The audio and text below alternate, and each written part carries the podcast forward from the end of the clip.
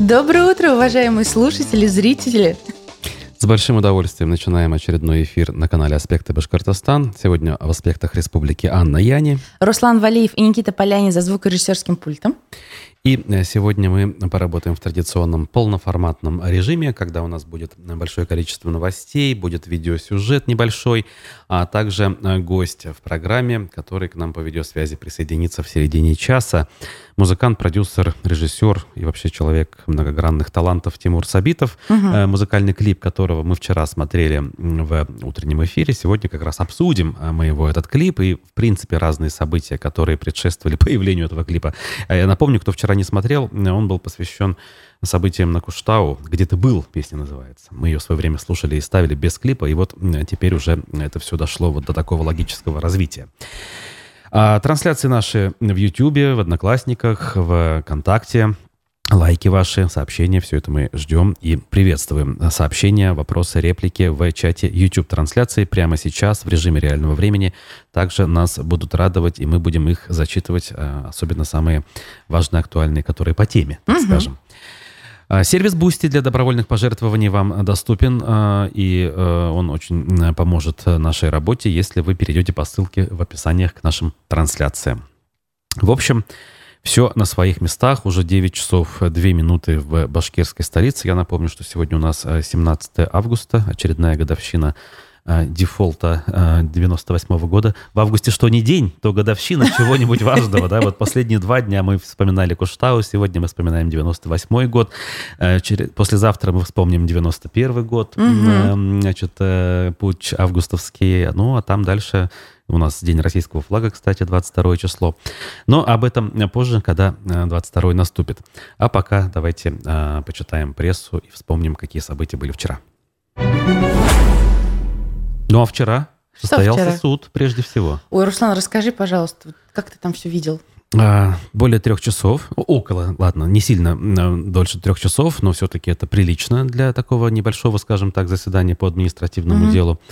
А, заседание началось, как и первое, подчеркнуто своевременно, открыто, цивилизованно, с присутствием журналистов, с разрешением... То есть показательно правильно. Да, совершенно верно.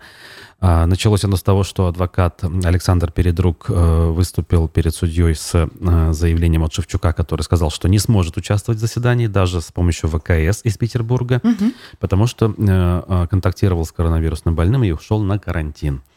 В итоге все равно были вынуждены установить видеосвязь с залом заседаний в Петербурге, где там, официально сообщили, что значит, гражданин Шевчук Юрий Юлианович не явился. Соответственно, вот мы это все подтверждаем. Полиция пыталась спорить, э, а на самом деле ли он на карантине, потому что они там, дескать, по домофону поговорили с некой женщиной, а это его жена. Она сказала, что его дома нет, и поэтому как же он может быть на карантине, если его нет дома? Какая прыть, слушай. Вот, коллеги в Петербурге, да, помогли э, нашим полицейским. Но они противоречили в деталях сами себе, а, на что адвокат обращал внимание очень четко. Э, там у них со временем что-то не совпало, с датами не совпало. В итоге судья не согласилась с этими заявлениями полиции и не приобщила их делу. Но мы же знаем, что это в итоге не помогло. Как и многое другое, э, что выложил суду адвокат уже в процессе разбирательства. К сожалению, сам процесс разбирательства снимать на фото и видео было нельзя, угу. только аудиозапись вести. Ну, благо я все записал. И в моменте конспектировал все происходящее в нашем телеграм-канале. Внимательные зрители, слушатели могли это все отслеживать. А, самое главное, наверное, я скажу, это а, где-то полчаса того, как мы смотрели а, запись из гримерки Уфа-арены, где полицейские снимали процесс составления протокола угу. над Шевчуком, как это все разворачивалось и во что это вылилось. Если взять заголовок нашей публикации, то вылилось это в следующее. «Ну все, я свободен. Фотографироваться? Да пожалуйста. Что, всей толпой?» А, то есть э, протокол протоколом, а фотографию со знаменитым Конечно. Шевчуком это нам и, надо и обязательно. даже они не отрезали, то есть нам продемонстрировали этот момент, как это все происходит, как там все фотографируют. То есть мы, конечно, фанаты, но семью кормить надо. Ой, ну, надо сказать, что в процессе э, всего вот этого вот диалога в основном говорил Шевчук. Они там просто ему там что-то пальцем тыкали. Вот здесь вот там подпись, тут вот то, все, пятое, десятое. Он шутил, бесконечно шутил. Э, и часть его, значит, шуток, она тут у нас в материале приводится. Э, ну, типа того, что я больше про любовь, да про мир же, а вот это вот слово там ходатайство ваше. Я писать не умею. Там, ну что, ребят, ну проходили же, ну вот был я уже, ну в 85-м году, ну КГБ, ну вот а где теперь КГБ? КГБ. Ну, знакомые нам, в принципе, его угу. мысли, формулировки, они звучали неоднократно. Э, ну, сейчас же мир про кого другое. Пугать. Ну, абсолютно, ну. да, как бы он абсолютно спокоен, расслаблен, там где-то шутит о том, что как бы, может быть, это только начало, а дальше придется может быть, даже куда-то и э, типа свободы лишиться. Угу. Ну, опять же, в рамках такого диалога шуточного это он все рассказывает. Э, ему особо никто не отвечает. Где-то он вздыхает тяжко рукой, машет, ай, да что я вам все это говорю? Бесполезно. А потом опять начинается о том, что сейчас мир про другое, не про территориальную экспансию, а про разум, про интеллект, про обмен э, знаниями, опытом, про науку что же мы, ребята, делаем, куда же мы свою страну э, ведем, куда мы катимся, мы же все погибнем. А, и о том, что он имеет последовательную пацифистскую позицию, и о том, сколько раз он выступал перед солдатами в разных э, горячих точках, начиная от Афгана, Таджикистане, в Чечне, и там и не по одному разу он там бывал. И, соответственно, мы и так-то знали, что этот человек как раз-таки совершенно не тот, кого можно было бы в дискредитации, собственно, вооруженных сил обвинить, угу. да, то есть вооруженные силы, и он это в этом смысле как бы, ну, ну, не одно целое, конечно, да, но очень близкие понятия и очень большим уважением он пользуется среди вооруженных сил. Да. Вот. Э, его отношение к войне, да, он его и не скрывает, э, к военным действиям, любым, опять-таки, надо подчеркнуть, но конкретно вооруженные силы э, он дискредитировать не мог ни в этом случае, ни в каком другом, разумеется, это я уже от себя добавляю. Возвращаясь к процессу, могу сказать, что, ну, опять же, показания полицейских, э, которые составляли протокол, там женщина по фамилии Камалова присутствовала, а второй полицейский вроде как э, при составлении не участвовал, но он был таким, условно говоря, представителем э, полиции как таковой, и угу. он отвечал на вопросы. Были у них, скажем так, обрывистые часть показаний, где-то были противоречивые, но в основу решения все-таки они, видимо, и легли. Они говорят примерно так, что может быть, вот адвокат и прав в чем-то, что мы там из двух кусков концерта это взяли. Да, взяли, ну и что? Это все равно части одного события. Даже если бы он на следующий день продолжил эти мысли говорить, это было бы длящимся правонарушением. То есть не надо нас упрекать в том, что мы из контекста вырвали из разных кусков. И важно, что он раскритиковал президента, вот эта вот вещь, да, мы помним. Так он открыто в лицо президенту, вот, может а сказать. Да, а, ну, и? мог раньше, да. И тут как бы они делают такое умозаключение. Раз он критикует президента, а президент сказал, что специальная войсковая операция в Украине – это для мира и благополучия российских угу. граждан, значит, исходя вот из этого, как бы мы делаем вывод, что он дискредитирует саму операцию и, соответственно, вооруженные силы, которые эту операцию ведут. Вот. То есть, как бы именно слова относительно частей тела президента в данном случае, получается, все-таки оказались ключевыми. Но они не пытались опровергнуть саму вот эту вот фразу, угу. они просто ее уже интерпретировали в то, что это была дискредитацией. И, соответственно, судья, э, мы еще не знаем мотивировочную часть, мы лишь резолютивную услышали общую, что она признала виновным и объявила о штрафе 50 тысяч рублей. Вот, э, понятно, будет э, апелляция дальше в вышестоящих инстанциях. Скорее всего, это будет Верховный суд Башкирии для начала, поскольку здесь дело рассматривалось. Мы, разумеется, за этим будем следить. О реакции самого Шевчука узнать не удалось, к сожалению, вчера. Павел Чиков тоже об этом ничего не писал. Я вот читала его телеграм. Угу. Ну, насколько я понимаю, федеральные все-таки э, СМИ там и эксперты, они ссылались на новости, которые отсюда поступали. Ну, э, журналистов было много, даже из Екатеринбурга, вот мой знакомый приехал. Э, другие ребята были все-таки местными, даже угу. те, кто работал для федеральных э, средств массовой информации. В общем, вот так. Посмотрите, у нас есть небольшой видеоролик, э, там минут 10 буквально, там, где было можно снимать, я снимал. Угу. И сейчас даже мы посмотрим буквально две минуты фрагмент суда, где э, судья зачитывала эту самую резолютивную часть. Оглашается резолютивная часть постановления. 16 августа 2022 года судья Советского районного суда города Уфы Республики Башкортостан Егоров, пресс-секретарь Даниловой с участием защитника перед рука представившего ордер 029988 от 5 августа 2022 года представитель управления МВД России по городу Уфе Ермолаева действующего на основании доверенности 30 декабря 2021 года, номер 42-25-21-132, рассмотрев в открытом судебном заседании по адресу Республика Башкортостан, город Уфа, улица Большая, Гражданская, дом 24, дело об административном правонарушении предусмотрено часть 1 статьи 20.3.3 Кодекса Российской Федерации об административных правонарушениях.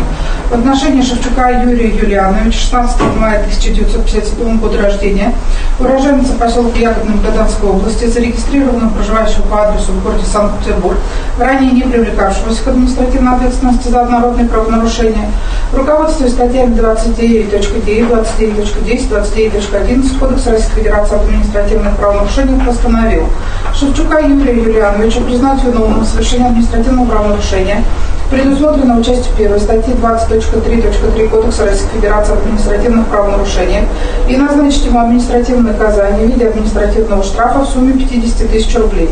В соответствии с частью 1 статьи 20.25 Кодекса Российской Федерации об административных правонарушениях и уплата административного штрафа в указанный срок влечет на уложение административного штрафа в управном размере суммы неоплаченного административного штрафа, административный арест на срок 15 суток, либо обязательной работы 50 часов.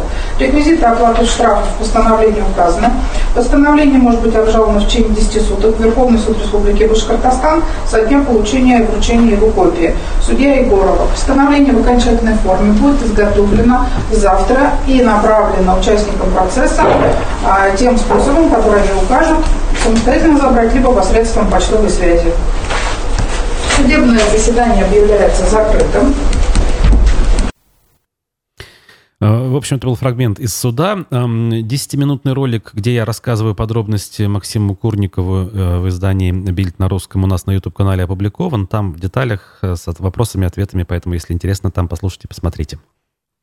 А я думаю, что мы переходим к следующей теме. А, э, Михаилу Нет? Кадякову я должен ответить. Давай. Шевчук не шутил. Разумеется, на концерте я тоже не считаю, что он шутил. Шутил он в процессе составления протокола в гримерке. И именно об этом я рассказывал. И рекомендую вам почитать в статье, э, которая у нас э, в описании найдется. Ссылка на нее. Я еще бы только одно заметила по делу Шевчука. Мне кажется, что наши бравые башкирские полицейские прогремели на всю страну благодаря этому. Конечно. Потому и что... с каждым заседанием да. гремят все громче. Почему в других городах, где были концерты Шевчука, и он проговаривал одно и то же, ничего такого не было, и только наши бравые башкирские полицейские сделали определенные умозаключения там, где не надо. Видел вчера комментарий, и Екатеринбург Шевчука не сдал. Говорят, концерт там был раньше, и там все это звучало. Вот, вот, пожалуйста. А Родина, вот, Родина, она такая, сыночек, она тебя сдаст Абсолютно. потрохами. Причем наступает на те же самые грабли, как и 35 лет назад. Да, и выводы мы делать не умеем. Поехали О, дальше. Давай, у меня Башинформ. На самом деле шутки шутками, да, но коронавирус никуда не делся, Руслан. Ну вот. Он опять... Вчера Шевчук напомнил нам о нем, уйдя в карантин. Смотри, э, что сообщает нам Минздрав Башкирии. Рост заболеваемости коронавирусом ожидается к концу сентября. То есть сейчас у нас коэффициент распространения новой коронавирусной инфекции 1,4, столько же в целом, сколько по России. Ни много ни мало, но он наступает на пятки. Как вчера читался нам э, заместитель министра здравоохранения Азат Рахматуллин, у нас уже в госпиталях инфекционных развернут э, коечный фонд, 430 коек у нас уже подготовлены, да. А свободный коечный фонд составляет, внимание, 12%. А, из тех, что развернуто, то да. есть занято, получается. То есть уже постепенно начинает оно нарастать. Ну и немного цифр. Полностью вакцинацию прошли 2 миллиона 848 тысяч жителей республики. Э, и вот этот вот процент, он составляет 94%, значит. Угу. Ревакцинировались 750 тысяч человек, это 78% от плана. Э, дальше хвалят муниципалитеты, ругают. Вот, допустим, Сибай, Октябрьский, Стерлитамак, Зилаирский, Мчетлинский район, они вот не вакцинируются как надо. Что-то там ну, идет не так. Понятно, примерно структура населения. Да, то есть вот на сегодняшний момент коронавирусная ситуация на стабильной, но вот небольшой рост идет. Но как лично мне кажется, вот когда дети пойдут в школу, в детский сад, все вернутся с грядок, морей и прочее, мы получим как раз вот этот взрыв, про который, кстати, говорили все врачи еще вот мои знакомые, по крайней мере, в мае-июне, что лето отдыхаем, осень болеем, весну болеем, потом снова лето отдыхаем. Ладно. Будем надеяться, что так или иначе пронесет, но надо быть на чеку. Э, Ренат нас возвращает к теме по поводу Шевчуку. Да какой на всю страну, отвечает он мне. Вчера израильское лучшее радио обсуждало протокол на Шевчука. Теперь про город Уфу знают и в Израиле. Ну, кстати, там и так знают, наверное, про Уфу. Сколько там уфимцев одних только проживает. Вот, продолжим все-таки к другим темам. Давай. В Башкирии удивительным образом иногда поступают. С одной стороны, значит, вот с Шевчуком, да, так поступают, а с другой стороны, отказались давать деньги на раскрутку песни про Владимира Путина. О, Господи. Вот кто дискредитацией занимается у нас. Минкульт Башкирии отказал казанскому шоумену Олегу Лихачеву в финансировании раскрутки его песни «Владимир Путин молодец». Лихачев направил обращение в администрацию главы региона Радия Хабирова 8 августа. Его направили в Минкультуры. В сводной бюджетной росписи Министерства культуры РБ финансовые средства на съемки клипа не предусмотрены. В соответствии с этим предлагаем вам выдвинуть проект «Владимир Путин молодец» на соискание грантов в области культуры. Ну вот, как бы теперь боком это все не вышло нашему Минкульту и вообще ну, республике. а это в смысле сейчас на волне того, что нельзя как бы ругать, мы будем хвалить, и люди просто повылезали из всех щелей, как тараканы, да? Дай денег. Ну, Денег это- дай. Они, они прочувствовали конъюнктуру, куда ветер дует. То есть в условиях, когда надо хвалить, можно же на это денег Ну получить. да. И вот как бы, ну, не все так просто оказывается. Некоторые умудряются вот так вот Ну, поступать. слушай, можно только похвалить наш Минкульт, что деньгами-то не разбрасывается. да. Сложная экономическая Слушай, да, ситуация. зря мы его критикуем. Давай мы им пятерочку поставим. Вот. А нападающий Салават Юлаев Родион Амиров, э, значит, э, сказал, что когда прилетел из Германии, к нему домой пришли и вручили повестку. О чем речь? Э, Повестку, э, значит, по, в армию. Это продолжение вот этой истории о том, что у нас хоккеисты оказались в центре внимания, как люди, пытавшиеся или даже приобре- приобретшие военные билеты незаконным путем. Значит, э, потом он пошел в военкомат, оформил документы, и меня списали, э, со- со- сообщил Родион Амиров изданию «Спорт-экспресс». 22 м, февраля этого года стало известно об опухоли головного мозга у 20-летнего форварда. А, Но, видите, получается, у него как раз уважительные причины, в отличие от других коллег-хоккеистов. Но сейчас тема с военными билетами спортсменов, она, ну, скажем так, в центре внимания раскручивается и находится. модная. Выясняют у каждого, да, кто как получал, грубо говоря. Показываем, что нет неприкасаемых? Окей. Мгм. О, у меня. Так. И про беженцев. А, Размещение беженцев из Украины обошлось санаторием Башкирии почти в 5,5 миллионов рублей. Однако затраты здравницам обещают субсидировать, но уже по факту понесенных затрат. То есть сейчас санатории, которые принимают беженцев, они все это оплачивают за свой счет. И только когда они смогут подтвердить документально, что они потратили такие-то суммы, тогда им обещают это все возместить.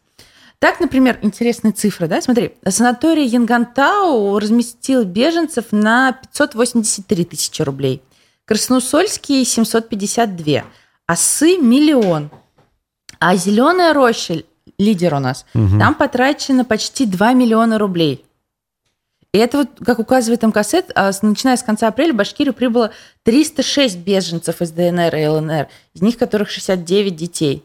И вот за период со 2 июня по 12 июля, то есть за месяц, да, 10 дней, 123 переселенца обрели кров в санаториях республики. На одного беженца из Украины в Башкирии выделяется около полутора тысяч рублей в сутки. Вот это стоимость э, размещения и питания. Многие путают, говорят, что это на карман дают. Нет. Вот на такую сумму их размещают как бы, и дают еду. Ну вот такие цифры очень интересные. Любопытные цифры, да. Ну, Получается, у нас зеленая роща в лидерах по приему. И то есть она уже сейчас фактически потратила 2 миллиона, которые никто не компенсировал еще. И у нас частенько бывает такое, когда э, авансом э, заставляют кого-то кому-то помогать, Да. э, что-то строить, как, например, было в городе Уфе во время Шосса Брикса, да? А эти деньги потом республика почему-то предпочитает не возвращать или затягивать очень сильно с этим процессом. Сейчас еще посмотрим, как будут получать назад санатории деньги. Да, именно об этом я и говорю. Тем временем на нашем сайте э, информация довольно-таки неожиданная вчера вечером появилась. Экс-соратник главы Башкирии Ростислав Мурзагулов стал ведущим YouTube-канала экс-олигарха Михаила Ходорковского, ни много ни мало. Божечки мои. А, буквально в марте Ходорков... Ой, Мурзагулов. Э, покинул э, Россию, покинул Башкирию, был там в Дубае, в Испании, сейчас обосновался в Литве, судя по всему. Вильнюс, ага. И стал ведущим канала с названием «Открытые медиа». Данный канал существует довольно давно, но последний год он никак не обновлялся. Э, надо сказать, что структуры Ходорковского, э, там, СМИ, структуры, какие-то общественные движения вроде «Открытой России» в разный период после его освобождения угу. в 2013 году создавались в разный период, постепенно признавались иноагентами, э, запрещенными, там, нежелательными организациями, угу. что важно, а у нас сотрудничество с нежелательными организациями, оно преследуемо по закону, э, ликвидировались сейчас, насколько я понимаю, на территории России, действующих нет ни одной, ну, понятно, что за пределами это все функционирует. Так вот, вместе с Ульяной Трегубчак Мурзагулов вчера опубликовал точнее даже не так, э, канал опубликовал видео с их угу. участием в качестве ведущих. «Нецензурные новости» называется этот ролик. И ссылка найдется у нас в материале на сайте аспектымедиа.ру, если вам интересно. В эмоциональной форме э, жестко критикует Мурзагулов э, существующую ситуацию, и, в общем, в этом смысле в последние месяцы он последователен. Да, но до этого несколько лет он был непоследователен, когда сидел у кормушки. Кстати, об этом он тоже говорит во вчерашнем ролике. Э, пересказывать не будем, э, как-то оценки давать, наверное, хотя ты уже дала. Я э, отметила факт, подожди, я ничего не оценила. Он тут был, знаешь, зарабатывал ну, прекрасно. Я его постоянно видела гуляющим в парке Салавата, знаешь, он между фонтанами ходил. А почему нет? С Шамилем Валеевым прогуливался в рабочее время. Хорошо работал. было время, да, они постоянно видеоролики оттуда какие-нибудь публиковали в запрещенную ныне соцсеть Facebook. Тут, да, надо сказать, что с 18 по 21 год он был одним из ключевых членов так называемой управленческой команды Хабирова, отвечавшим за информационную политику. Мурзаголов, да, отвечал. Угу. А, при этом он относительно недавно, ну как недавно, э, где-то, получается, весной 21 года всего лишь ушел с должности вот этого куратора СМИ, перешел в общественную палату да. председателем и был им вот до весны этого года. Хотя кажется, что это было так давно. Господи. Нет, Руслан, это, это было, было совсем, совсем недавно. недавно. И вот теперь он объясняет, почему почему вот э, так все случилось и что он будет делать дальше. Интересные феномены происходят, э, начиная с 24 февраля, то ли еще будет, хочется это сказать. Правда, это правда. Ох, кому что, знаешь, а мне аэропорт никогда ну не дает покоя. А, Уфа-1 вышла с новостью полтора миллиарда за навес. Смотрим, как будет выглядеть аэропорт Уфы после реконструкции. А, смотрите, в чем суть, да? У нас есть терминал 1, терминал 2. Угу. И между ними собираются сделать навес. Угу. Чтобы если дождик или еще что, ты прошел, вот получается, под этим навесом, и все было хорошо. Это будет стоить полтора миллиарда. Строительные работы продлятся в течение полутора лет. Вот, получается, стартовать они должны 18 августа, эти строительные работы, то есть уже завтра. И вот через полтора года они должны закончить. Причем отмечается, что опять изменится схема движения на привокзальной площади – и прочее. Судя по визуалкам, выглядит все прилично. Мне даже напоминает аэропорт города Салоники. У них там примерно так же. Как получится на самом деле, я не знаю. Напомню только, что уже 47 миллионов рублей аэропорт выделял на обустройство парковки. Угу. Сколько еще мы денег вложим в наш аэропорт, в котором уже самолетов-то почти нету? Тоже Это верно. вопрос. А как бы аэропорт сам по себе неплох, в принципе, всех да. устраивает, как бы цивилизован довольно-таки. И зачем-то вот надо еще большие инвестиции осуществлять для того, Хотя чтобы, нас... наверное, кому-то было выгодно, нет?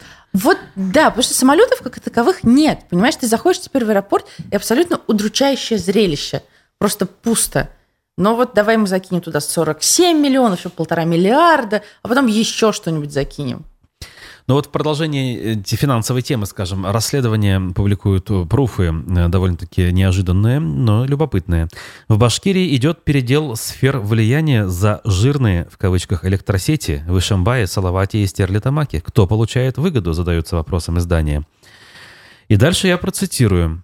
«Своих не сдаю», — сказал Ради Хабиров на встрече с общественниками 19 августа 2020 года сразу после событий на Куштау. Помним, он имел в виду тогдашнего главу администрации Шимбайского района Азамата Абдрахманова, пишут пруфы. Тем не менее, в районе тогда поначалу развернулось движение за его отставку Абдрахманова, которое поддержали даже некоторые члены СПЧ, но затем они слились, а митинги на площади в Ишимбае сошли на нет. И далее цитата некого источника издания. Ради бы с удовольствием сдал Азамата Абдрахманова. Это стало бы правильным политическим шагом перевести негатив на него после Куштау, а с обществом начать диалог с чистой страницы. Но на Азамате много завязано в районе. У него важная роль по теме зоны Алга и по теме электросетей, рассказывал журналисту один из членов команды Хабирова еще в сентябре 2020 года. В общем, история, э, ну, скажем так, версия этой истории в издании довольно-таки тут длительная, угу. продолжительная и заслуживает внимания тех, кому интересны всякого рода, ну, как минимум, возможные хитросплетения распределения тех или иных активов в нашем регионе. Так в них запутаться можно. Это все настолько хитро и сложно. Тут обыватель, как я, он просто знаешь, глаза ну, на лоб вот, лезут. кстати, Рамиль Рахматов, давно ничего от него не было, и вот выходит публикация, надо сказать, тут прям все серьезно, с скриншотами, фотографиями, стрелочками, вот это как Мгм. все в лучших традициях э, расследовательской журналистики. Ну, правда это или нет, пока судить сложно, опять же, как минимум, любопытно. Я коротко скажу. На «Правде ПФО» вышел интересный материал. Многострадальная сельская школа в Башкирии рискует опять не открыться. Э, Прокуратура нашла нарушение в графике. Смотри, у нас, оказывается, строится школа на 825 мест в селе Булгаково. И, э, собственно, прокуратура обнаружила грубые нарушения графика строительства. Окончание работ запланировано на конец сентября 2022, то есть уже вот-вот. Но эффективность выполнения работы остается низкой. Вынесли предостережение, э, штрафы и прочее. В общем, занялись проверкой. Булгакова школу не ждите. Так, даже Булгакова, понятно. Мгм. Но школы зато теперь будут ждать, знаете кого? Э, Советников, бывших участников специальной военной операции на Украине. Глава Башкирии предложил назначать участников спецоперации советниками школ. Коммерсант и другие СМИ об этом написали. На оперативке он рекомендовал министру образования республики, кадровым службам правительства и администрации посматривать на ребят, вернувшихся после участия в спецвоенной операции, чтобы назначать их советниками директоров школ по патриотическому воспитанию или госслужащими. Цитата. «Посмотрите, ребят, которые послужили, принимали участие в спецвоенной операции, имеют на то желание, определенные навыки работы с детьми. Они потихонечку будут возвращаться, приобрели, приобрели боевой опыт, человеческую закалку. Они уже сами по себе очень стойкие люди и понимают, что такое патриотизм и родина». Вот так. А, Ты знаешь, я на это только могу сказать одно. У меня есть знакомый, когда я работала в одной строительной фирме, он занимался монтажом баннеров, и он прошел чеченскую войну. Так. И он все время монтировал баннеры на эстакадах и прочее без страховок. И Ага. когда я ему говорила, ты с ума сошел? Он всегда говорил, я был в Чечне, мне больше ничего не страшно. И Ну. то есть вот такие люди должны вернуться и заниматься воспитанием молодежи. Сомнительное удовольствие, Слушай, мягко прекрасный говоря. ты пример привела. Я тоже примерно эту мысль хотел озвучить, но я ее не буду озвучивать, потому что мы все поняли, да. А, Именно об этом и речь. А, Ну, я хотел, наверное, так пофантазировать на эту тему, что если человек начнет, не знаю, в нетрезвом виде кричать, я за вас кровь проливал, а вы тут, значит, Мгм. ходите в нарядах э, и не хотите там, я не знаю, линейкой выстроиться, условно говоря. Вот это вот будет ли воспитанием правильным подходом? Вопрос остается открытым. Все страшнее и страшнее становится. Так, э, мы постепенно будем закругляться, но еще есть пару тем. Давай, э, Я я, пока буду созваниваться скажу. с нашим гостем. да. Коммерсант. Мгм. а, Законопроект депутатов Башкирии о пропаганде бездетности одобрен Советом законодателей. Вот так вот. Я напомню, что у нас замечательный наш Курултай э, решил, что надо сделать запрет на распространение среди детей и подростков идеологии child free. Вот. И, собственно, Совет законодателей при Федеральном собрании решил это дело поддержать. И его собираются внести в Госдуму в ближайшее время. Мгм.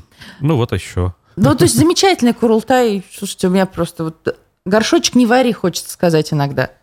Лучшие традиции Государственной Думы перенимает наш Курултай на ура. Впереди планеты всей, знаешь, вот просто.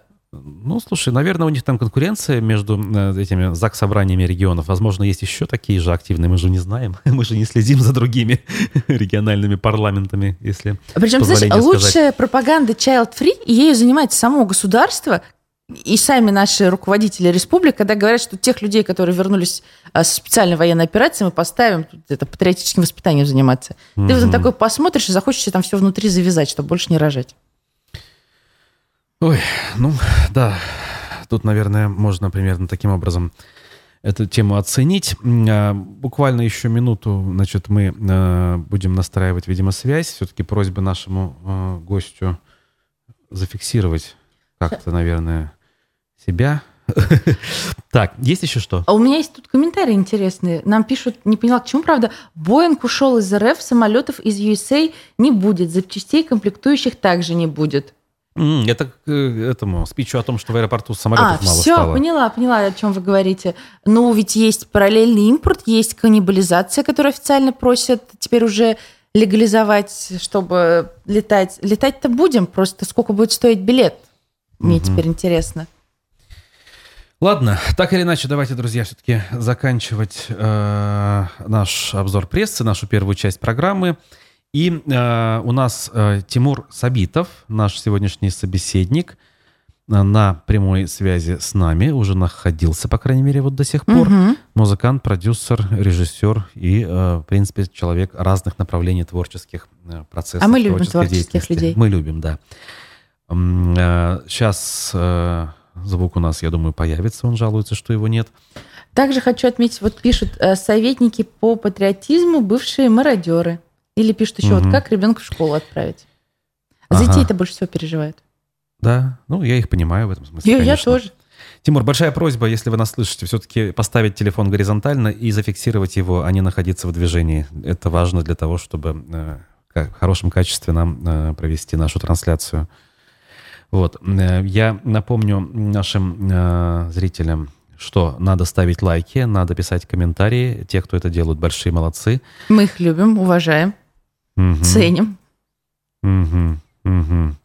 Так, Тимур, слышно ли нас? Тимур, здравствуйте. Так, звук вроде как передаем, но... Так, тут написано, что выключить звук. Это нам не надо делать. Но если я сейчас включу свой микрофон, у нас будет... Пу-пу-пу-пу-пу. Ладно. Эм, эм. Да, наберем по, по телефону, и это будет выходом определенным. Технические сложности, они бывают всегда и у всех. Конечно. Как хорошо, что у нас есть сотовая связь, Руслан. Мобильная. Да, совершенно верно. Так, э, Тимур, э, у нас, к сожалению, да, были какие-то сложности со звуком, и, судя по всему, вы нас не слышали. А, мы уже на связи, мы уже в эфире. Итак, Сабитов Тимур на связи. Доброе утро. Здравствуйте. Да, со мной рядом Анна Яни и наши зрители в трансляциях Ютуба, ВКонтакте и Одноклассников. Тимур, э, вчера мы смотрели со зрителями э, клип на песню, э, сочиненную и исполненную впервые, по-моему, 9 августа на Куштау во время флешмоба, где ты был, композиция. Мы ее и тогда в эфирах слушали, и вот вчера тоже. Но теперь это уже как бы готовый видеоряд, профессионально изготовленный продукт, скажем так, музыкальной индустрии. Расскажите о нем. А, Откуда взялась идея, как давно, как вы ее реализовали? А, ну, мы, я хотел ее сделать еще в первой годовщине, и а, стал ее делать, наверное, а, наверное, зимой, а, где-то так, а, а, того года. Но потом у меня появился очень большой проект, который я делал. А, он меня буквально на год занял. Я работал там буквально без выходных. А, и вот поэтому пришлось этот проект отложить, и поэтому он получился только в общем, второй годо- годовщине. А как э, я делал этот проект, э, э, я не помню, как пришла мысль, но создание проекта заключалось в том, что я брал очень известные такие чуть ли не открыточные места Уфы и э, превращал их в, значит, в постапокалиптический пейзаж. Для этого я использовал панораму Марса, которая есть в открытом доступе, э, панораму пустыни, вот, э, старые здания, ну и так далее, так далее. И получилось прям таки в стиле голливудских фильмов. Получается, это все, ну, компьютерная обработка, да? Как минимум. Да, да. Ага. А много времени ушло реально на работу? Ну да, достаточно долго. Дело в том, что э, сама работа по изменению, э, э, как бы по изменению вот, э, пейзажа, оно, оно может не очень долго, а вот э, дольше всего было работать со смыслами. А, то есть какой именно вид использовать, как он изменяется. А, потом там же есть э, разные еще такие как бы вымышленные, ми- как бы вымышленные такие миры, да. Например, вот Вавилонская башня а, с э, быком Шеда, да, на воротах. Вот, и тоже вот, вот этот э, кадр у меня очень много занял времени, не по дизайну именно, а по продуманию концепции, что там должно быть и так далее. Пришлось э, углубиться в вавилоно-акадскую культуру, шумеро-акадскую культуру. Ух Вот, ты. м, так вот. Мгм. Прекрасно. А и это все работа, по сути, э, ну, одним человеком выполнена вами, то есть, да? Да. Мгм, прекрасно. А Так. какова была реакция общественности, а, людей, друзей, знакомых? Ну, все восприняли очень хорошо. А, пока еще ни одного негативного комментария не видел. Нравится. Мгм. А распространился ли э, клип за пределы Башкирии куда-то дальше? Ой, я, честно говоря, не отслеживал, а, но мне кажется, что если распространился, то не очень а, далеко, потому что а, прицел был именно на людей из э, Уфы, из Стерлитамака, из Шимбая, из Салавата. Вот. Кстати, еще а, мой прицел был такой. Вот есть, э, а, значит, голливудские какие-нибудь фильмы, постапокалиптические, Мгм. и с удовольствием показывается разбитый, уничтоженный Нью-Йорк. Вот. э, И на самом деле а, люди, которые смотрят эти фильмы а, апокалиптические, да, смотрят про этот разбитый Нью-Йорк, они думают, о, какой хороший город, да, раз его так красиво разбили. То есть если он разбит очень красивый, то каким же он выглядит в реальности. И а, вот эти фильмы, они а, косвенно, на самом деле, работают на пиар города. Ничего себе. Да, и я подумал, что это будет еще и пиаром города, потому что еще никто не делал просто пока в Стерлитамаке, в Салавате и в Ишимбае. Да. Мы все делали, но немножко по-другому. Вот, поэтому а, как бы мой прицел еще был на то, что людям просто будет интересно а, именно в этих городах а, посмотреть э, на как бы альтернативную реальность. Вот. А что касается других э, жителей других городов, наверное, им будет не очень это интересно. Челябин, челябинцам, может быть, не очень будет интересно смотреть. Но если они посмотрят, мне будет, конечно, приятно, Мгм. но а, основной прицел был на нас. А нет идеи масштабировать это все дальше, на другие города?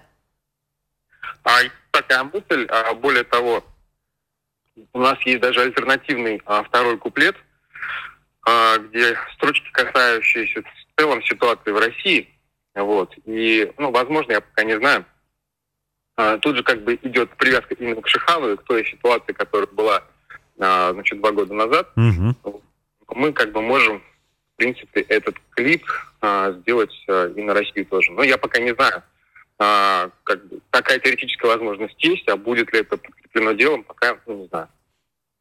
Да, ну, в общем-то, и времени мало прошло по поводу того, что смотрят ли жители там других регионов. Ну, Я и думаю, может что- же завируситься быстро-быстро-быстро да, дальше пойти. как бы если идея зайдет, как говорится, то всяко может быть. Ам, понятно. Но все-таки теперь, собственно, к годовщине хотелось бы перейти. Действительно, два года прошло. Очень разные люди принимали тогда участие как бы в этом сопротивлении, э, в этой победе, э, приложили руку очень разные структуры. Кто-то с тех пор, как говорится, ну, продолжает жить обычной жизнью, не пытаясь муссировать эту тему, а кто-то э, пытается исключительно жить, скажем так, этим событием, вынося на передний план эту самую победу.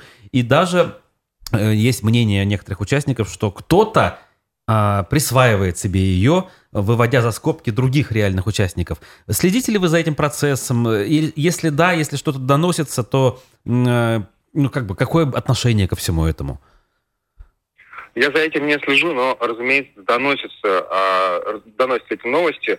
Мне они не очень нравятся, вот, но, а, как сказать, я думаю, что это в природе людей так себя вести.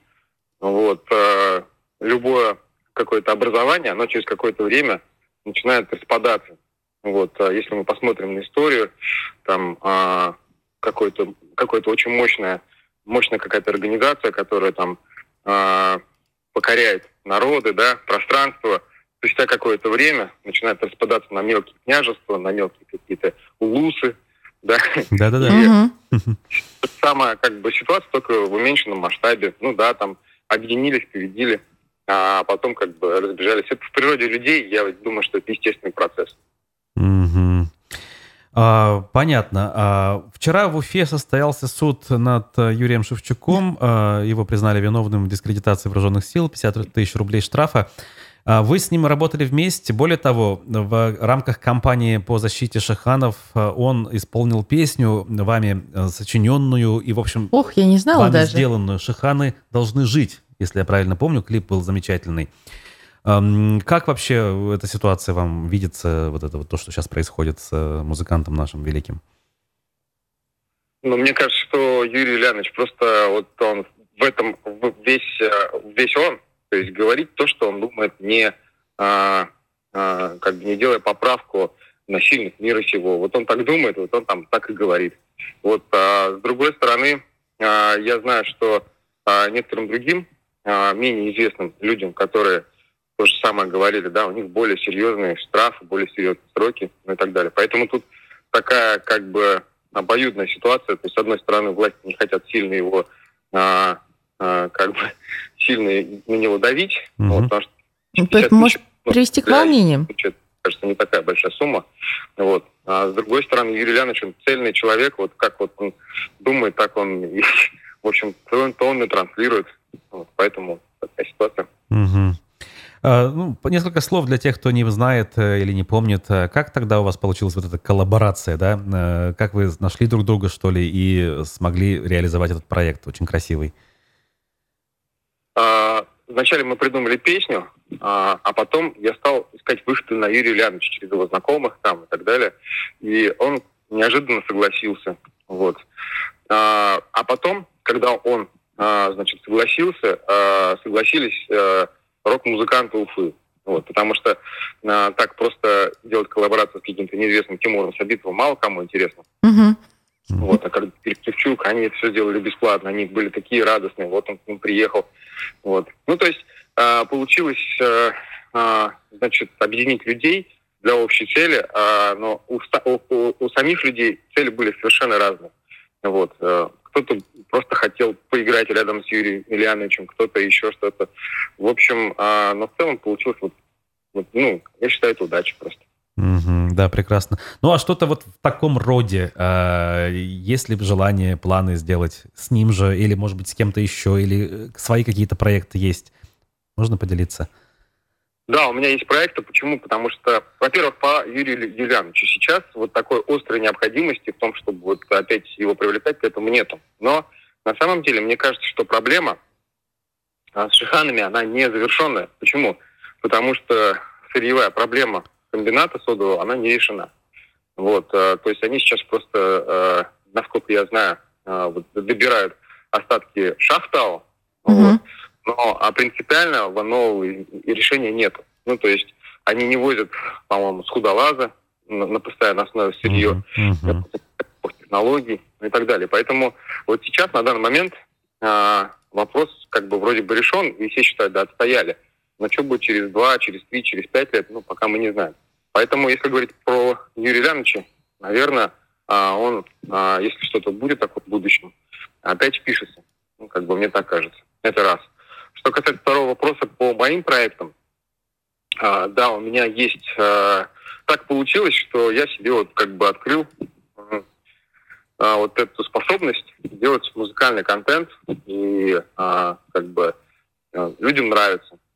И для меня это показатель. И у меня есть еще несколько своих собственных проектов, которые я хочу реализовать. Вот. У меня есть, а, значит, два направления. Первое направление – это песни на э, башкирском, на татарском языках. Ну, вообще вот для э, поддержания вот этой тюркской культуры на этой территории. Вот, потому что мне кажется, что это очень большой интересный культурный пласт, который надо вот, э, который надо развивать. Так. Вот. А, причем а, я сам очень-очень плохо говорю на языках, а, и поэтому прибегаю к, по, по помощи поэтам башкирским, татарским. Вот недавно вышла а, моя песня, может быть, анонсирую. А, ее спела одна башкирская певица Юлия. Вот. И а, эта песня посвящена Шульганташу. Ух вот. ты! Да. А, и а, вот она на башкирском языке. Вот. А, у Зили Бахтиевой очень ангельский голос, я бы сказал. Надо ну, послушать uh-huh. эту песню. Выйдет. Вот. А, и второе направление – это а, песни на русском языке. Вот. Ну, такие вот роковые они не привязаны к э, шиханам, ну, в смысле, они привязаны вообще в целом к моему видению. И сейчас я тоже веду проекты в, этих, в этом направлении. Так что скоро, скоро будет, и вот, э, вы сможете это послушать. Слушайте, а вот проекты, которые на башкирском, татарском языке, а вы будете просить ну, какой-то помощи от правительства республики? Потому что это же это очень интересно, это нужно, это то, что хочет в том числе и наше правительство, чтобы языки не забывали, они жили и существовали. Мы думаем, что хочет. Э, Ду, ну, подожди, они же все время говорят, что там вот преподавание на башкирском языке там и прочее. Смотря на каких условиях. Если, допустим, а, а, мне предложат помощь а, именно только потому, что я хочу вот развивать эти проекты, развивать вот языки, развивать культуру, и, в общем-то, больше от меня ничего не захотят, Мгм. то да. Если же от меня попросят, чтобы я участвовал в разных там их э, движухах, а, там, не знаю, Единая Россия, а, Ага. там, Мы поняли. Да. и там Ага. буду искать спонсора сам. Вот. Ну, у меня уже есть э, некоторые, э, до, до вот этой истории с Шевчуком, я начал тихонечко заходить вот в этот мир музыки э, через э, Айдара Галимова. М, Вот. Айдар Ганеевич. С Айдаром Ганеевичем мы работали, и мой самый первый клип был «Мин Сакан Мам». Вот. э, мы его сделали года, наверное, четыре назад, что ли. Вот. И благодаря Айдару Ганеевичу я проникся э, вот этой всей историей. Дело в том, что раньше, э, это, кстати говоря, тоже очень интересная тема, она, э, можно о ней отдельно поговорить. Э, э, это как культурная колонизация, да?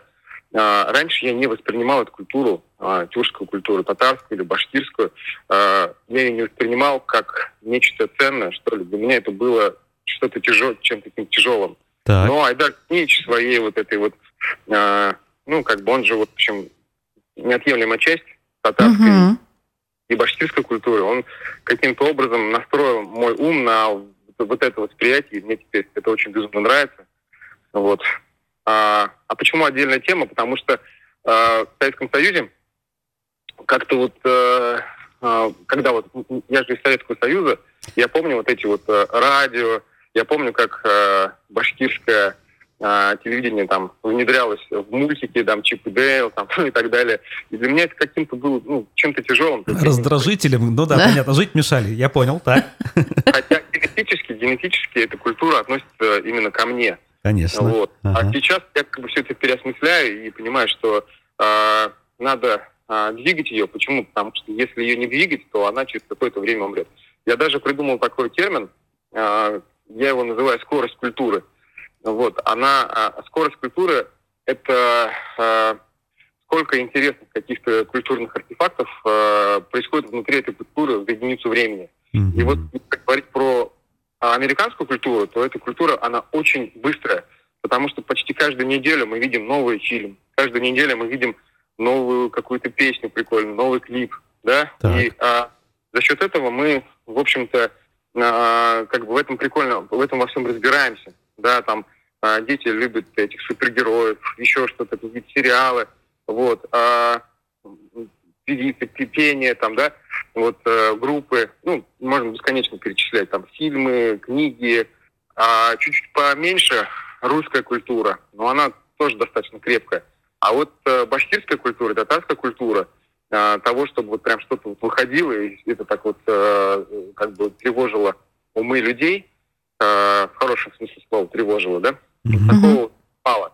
Вот, и поэтому мне кажется, что а, если этого будет очень мало, то через какое-то время просто а, люди, разговаривающие на башкирском, на татарском языках, они ну, забудут ее.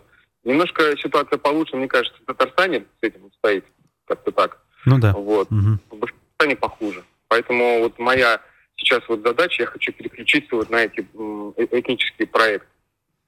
А- Вот так вот. Какая целевая аудитория у этих проектов? А, Я думаю, молодежь, потому что люди, а, люди вот, а, наверное, старше 50-60, им очень сложно воспринимать что-то новое. Вот. э, Ну, хотя, может быть, и они частично. Вот. Но мне кажется, в основном это должна быть молодежь, начиная там от 15 и заканчивая там 40. Вот как-то так я думаю. А у меня такой вопрос. А это вообще реально увлечь молодежь от 15 лет? Потому что вот все, что я замечаю, каждый день хожу мимо гостинки, да, они сидят, залипают э, в Инстаграм и телефоны, ТикТоки и прочее, и как-то их вообще мало волнует то, что происходит рядом. Ой, я не думаю, что молодежь волнует рядом. Они просто по-другому а, воспринимают информацию. А, я думаю, что они в курсе всего. Вот, просто, вот, просто они залипают. Молодежь у нас замечательная. Что касается, можно ли увлечь э, другой культуры, я думаю, что да. Вот э, хочу привести в пример такую певицу э, Айгель. Она, по-моему, знаете. Да. Мгм. Вот. И просто почитайте комменты э, под ее песнями, э, исполненными на, на татарском языке, на татарском языке. То есть там русский пишет, русский личный видит, пишет, что какой красивый язык, хотел бы его выучить. И вот нам нужно добиться вот именно такого же здесь, на территории Башкирии, а, чтобы, ой, какой интересный язык, нам надо нам его выучить. Вот э, чтобы такие вот, чтобы так было. А язык действительно красивый, вообще культура очень интересная. То есть вы себе ставите такую высокую планку, чтобы вот заинтересовать э, башкирским языком, потому что это не так-то просто же на самом деле. Ну да, но я не уверен, что я ее прям так же достигну, потому что это, знаете, это вот, э, как сказать, это же будущее, а я не могу точно спрогнозировать, будет ли какой-то эффект или нет, но планку, да, надо ставить высокую, потому что... Но, с другой стороны, вот помните, был такой... Есть, есть такой певец Элвин Грей, да? Но... В кирском языке. Можно там а, смеяться над этим, над его там всякими вот этими... А, ну, как бы факт остается фактом. То, что в других регионах, я ездил по России, я слышал, как а, он поет, то есть люди из других регионов, говорящие на русском языке, ставили его песню, Уфтана там ну, и так далее, и а, слушали ее. И вот это вот как раз, вот таких Элвинов Греев нам надо делать просто пачками. Да-да-да, вот. то есть он смог э, так или иначе пробить вот эту стену, по сути дела, не, невозможно которую пробить, да, ведь люди начинают слушать то, что, в принципе, никогда не собирались. Я бы. Уфтанма как-то слышала в Греции, мне аж поплохело. Да ну? Да, на вот, пляже, вот ну то есть да. Ну да, ну да. Песня Салавата. Так, ага. Давно занимаюсь вот э, дизайном, графическим. Ну, я вообще пришел вот э, из больше из графического дизайна, и я однажды дошел до такой мысли, что не существует хорошего или плохого, красивого или уродливого, там, попса или не попса. То есть э, это как бы такое очень субъективное понятие. Для кого-то это вот, вот вы сказали, было в Греции, чуть мне там ну, плохо стало, да, от того, что а, если с другой стороны на это посмотреть, это же есть э, как бы э, это же и есть достижение нашей культуры. Mm-hmm. А друг, другой у нас нету. То есть, если э, посмотреть с точки зрения физики, да, вот на территории Башкирии э, был сделан некий контент, который э, залез э, в умы людей, которые находятся на другой территории. Это, это, это ли не круто? Вот, поэтому я даже думаю, что э, вот тоже люди, у меня мама, например, не любит Моргенштерна, мне тоже тяжело его слушать, но это же достижение, а, там десятки миллионов просмотров, так ведь? Поэтому к этому надо относиться немножко, ну, я, вернее, не то, что надо, я вот к этому отношусь не так, что вот нравится, не нравится, красиво, некрасиво. Оно как бы прошло, значит, оно работает. Оно не прошло, значит, оно не работает. Но это, мне кажется, разница поколений, разница менталитетов уже, как ты оцениваешь вот это вот все. Ну, ну да, да, поколение тоже. Поколение тоже, конечно. Ну что ж, Но... да, да, заканчивайте мысль. Ага. Я вот рассказывал, а, а, общался с Тэмом Булатовым. Люман. Э, из Люмина, да. Он такую интересную вещь сказал, что определяют, кто популярный, девочки 15-летнего возраста. Вот. То есть вот эти девочки 15 лет во всем мире определяют, какая группа популярна, какая не популярна. Я тут даже Она... соглашусь, потому что мы были даже девочками 12-летнего возраста, которые были без ума от Люмана и просто везде протаскивали Люман Люман, что у меня мама даже знает весь репертуар группы Люман. Вот так это работает. Ну что ж, Тимур, пожелаем вам успехов э, во всех начинаниях. Спасибо большое. Эм, прекрасное начинание. Да-да-да, супер. Как бы вот когда человек, э, во-первых, путем многолетнего осознания приходит к чему-то важному и потом пытается и стремится реализовать вот эти вот осознания, это, мне кажется, дорогого стоит.